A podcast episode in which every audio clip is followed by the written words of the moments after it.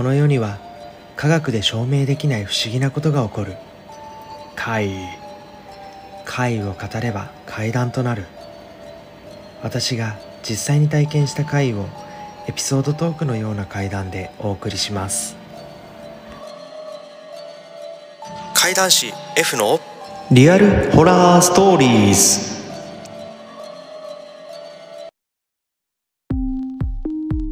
実体験怪談師の F と申します。いつもご視聴ありがとうございます。突然ですが皆様は不思議な体験をしたことがありますか？ああの時の？と思い出す方や幽霊なんていないし怪なんか起きない！と思っている方もいると思います。ただ怪をよく目にする人もいると思います。実は私 F 生まれつき霊感が少し強い方でして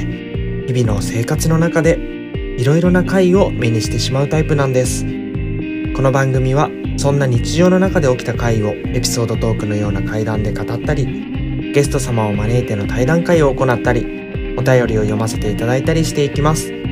お便りはインスタグラムとツイッターの DM またはメールあとは直接お声掛けいただいても構いません。インスタグラムとツイッターはどちらも検索欄より漢字で実体験。怪談師ひらがなで F 実体験怪談師 F とお調べください。メールアドレスはすべて小文字でリアル .horror.stories.f アットマーク gmail.com となります。概要欄にも載せてあります。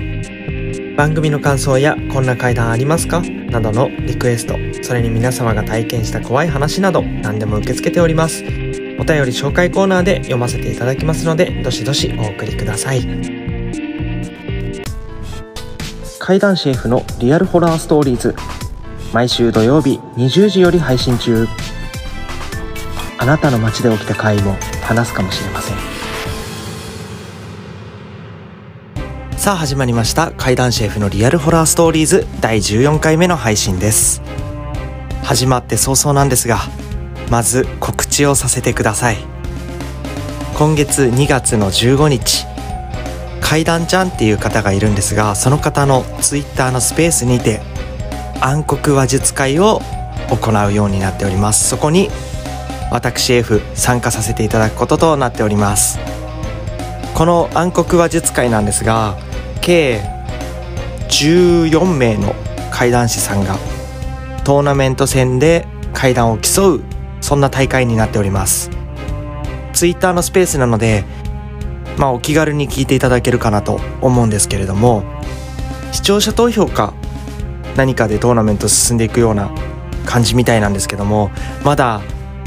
その暗黒話術会で話す会談を決めていないという状況なんですよね。ちょっと練習もしないとなーなんて思ってはいるんですが久々にこう他の方とですね対談会以外で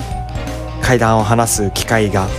ありますのでぜひ皆様も Twitter のスペースの方で聞いていただけたらと思います。よろしくお願いいたします。ちなみに本当にこの中に上がってるやつを話すか新作っていうかまあまだ一般的に出してないやつ話すか。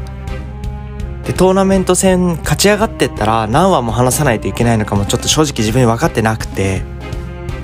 本当に何話用意したらいいかなとかそもそも勝てるかどうかっていうとこではあるんですがまあ自分のことを知らない方にも実体験会談師 F っていったものを知っていただけたらいいかなっていうそんな機会を設けさせてもらってますので名前だけでも覚えてもらえたらなと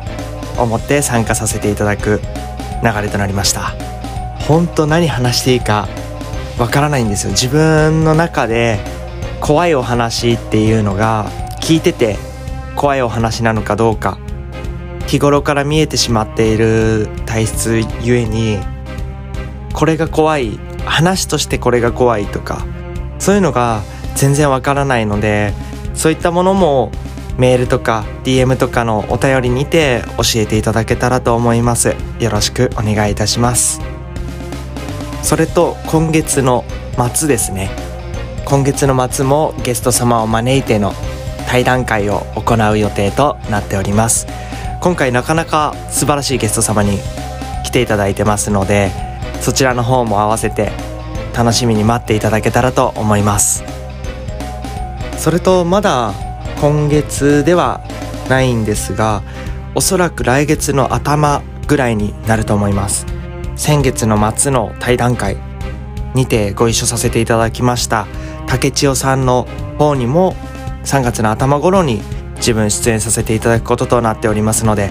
そちらも合わせてチェックしていただけたらと思います。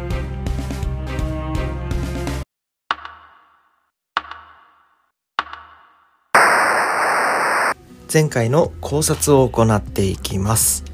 前回お話ししたのはついてくるでしたがあれに関してはもう本当に家のすぐそば毎日通るような場所っていうことで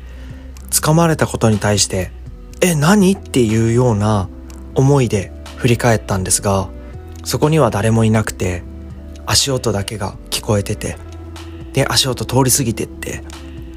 全然日が高い夕方だったのにあんなことが起きたっていうのがすごい不思議なんですがあそこの通り自体が交通事故が多かったりそういうのがあるのかなとは思うんですが交通事故で亡くなった方わざわざ自分のことついてきてそのまま肩引っ張ってどけて前に進み続ける。そんなことあるかなって少し思うんですよね。だから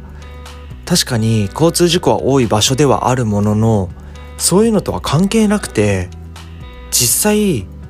どこかに向かって歩いていたんじゃないか。そんな風にも考えてしまうようなものだったんですがその日以来掴まれることもなく、まあ、いつも通り通学していたんですけれども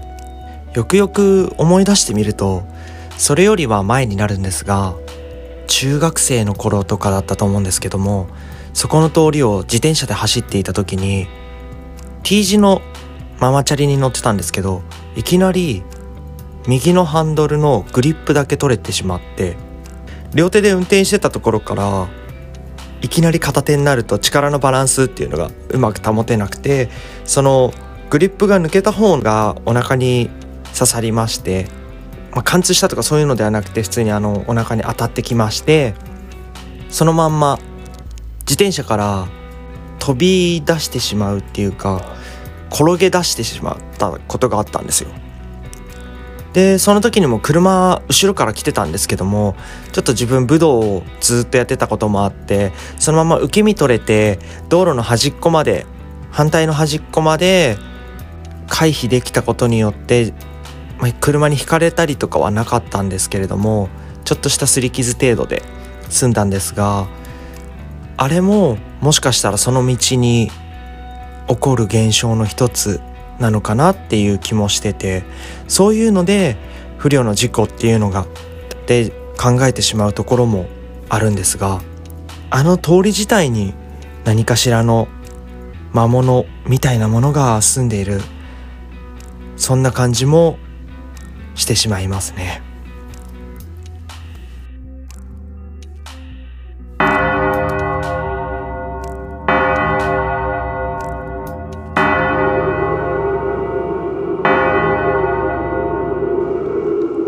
そろそろお時間のようです。それでは皆様階段の館へご案内いたします。本日の階段はバケトンです。どうぞお聞きください。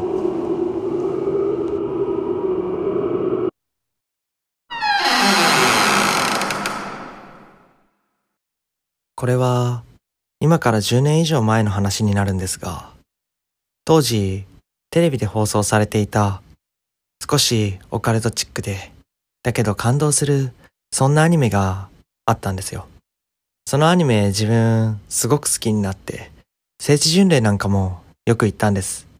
その場所っていうのが山に囲まれた地域で、行くのにも山を越えたり、トンネルをくぐったりしないといけない地域だったんですが、休みのたびにそこに足を運んでいる、そんな状態だったんですよ。アニメで描かれていた場所に行って、また次の休みも別の場所に行って、正直一日で回れるぐらいの規模感なんですけど、なんだかその地域に魅了されて、人の温かさもそうだし、空気の綺麗さもそうだし、頻繁に行くようになってたんですよ。その時に、唯一見つけられてなかったのが、秘密基地だったんですよね。そのアニメの中に登場する秘密基地だけが、アニメ放送直後とかだと、まだ秘密基地だからみんなで探すものみたいな感じになっていて、場所が特定されていなかった。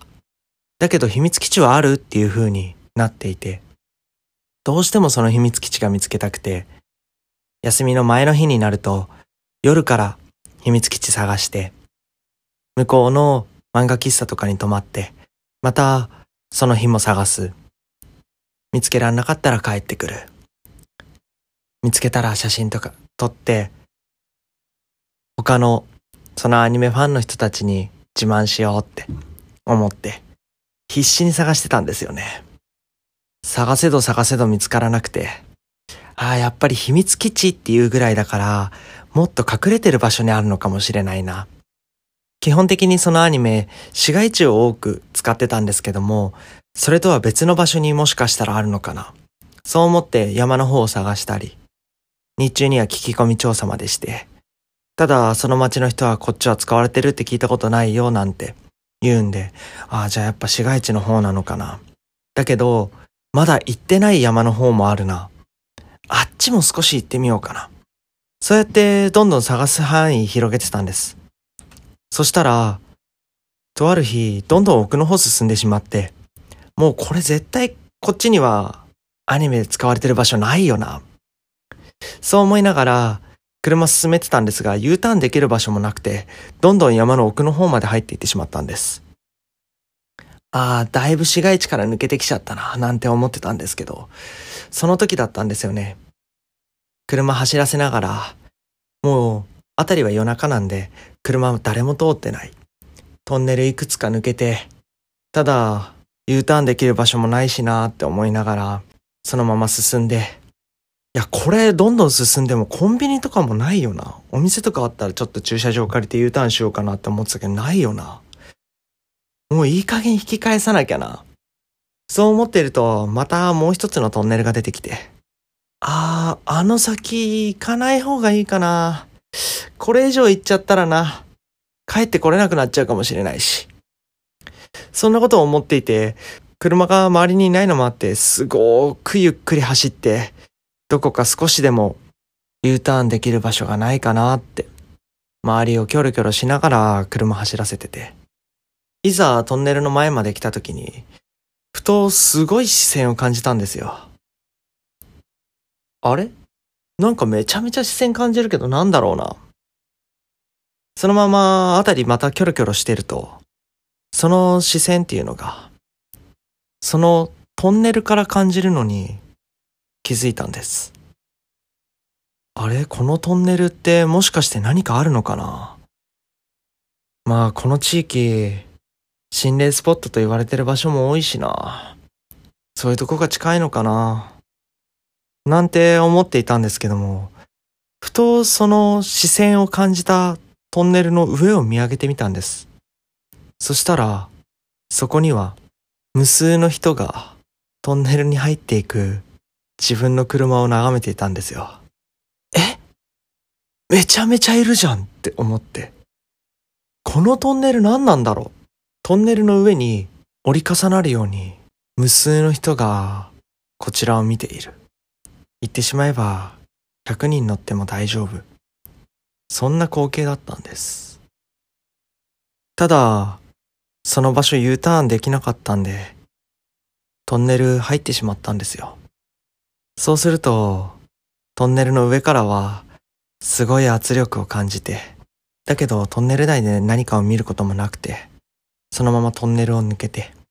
ちょっと嫌だったなーって思いながら、その先で U ターンできる場所あったんで、U ターンして、またそのトンネルを通って市街地の方まで戻ったんです。その後、あのトンネルについて少し調べてみたんですが、別に人柱の情報なんかもないし、その場所の近くには確かに心霊スポットあったんですけど、それが影響していたのかは全くわかりません。なんであのトンネルにはあんなに多くの人がトンネルの中ではなく上にいるのか今でもわからない状況です。ご清聴ありがとうございました。